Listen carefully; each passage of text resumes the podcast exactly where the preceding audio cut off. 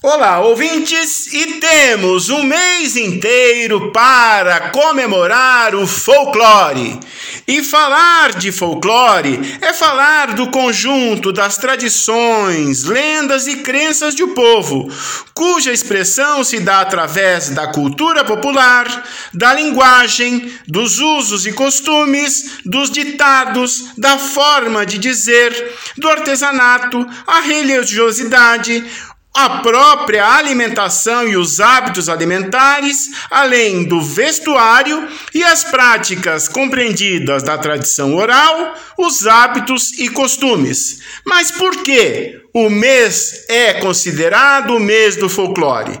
Foi em 22 de agosto de 1843 que o estudioso William John Thomas comemorou e decretou o 22 de agosto como a data de comemoração para o folclore, sendo que a própria palavra foi por ele inventada e criada a partir de dois vocábulos no original inglês, que basicamente significa o estudo do povo, ou seja, as manifestações oriundas das práticas populares de convívio, enfim, da própria natureza da civilização.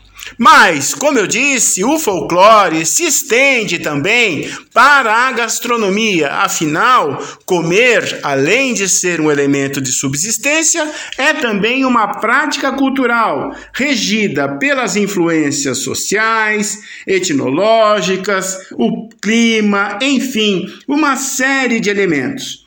Aqui no Brasil, a data foi fixada em 1965 por decreto e passou-se a comemorar o Dia do Folclore no dia 22 de agosto. Mas o folclore brasileiro é extremamente rico e a sua prática, com certeza, se estende por toda a nação brasileira, de norte a sul.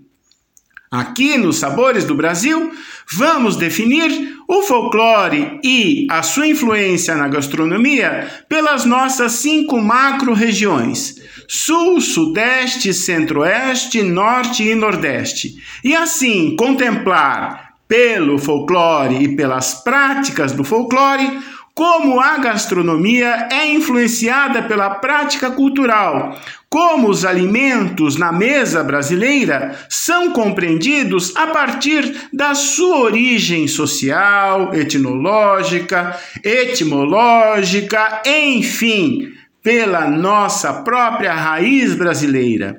Assim é que, por exemplo, algumas comidas estão ligadas ao folclore, quer seja pela época do ano, tal como, por exemplo, as comidas tradicionais do ciclo junino, além das comidas de outras festas religiosas que são muito conhecidas e cuja prática se perpetua pelo hábito e pelo costume da tradição oral.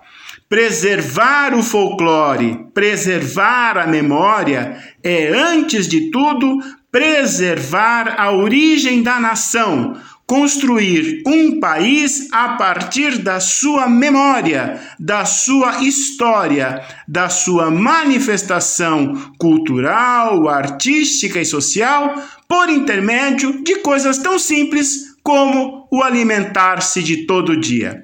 É isso. Vou deixar para vocês uma deliciosa sugestão de receita com um apelo folclórico da região sul do Brasil. Espero vocês no portal a12.com barra Sabores do Brasil.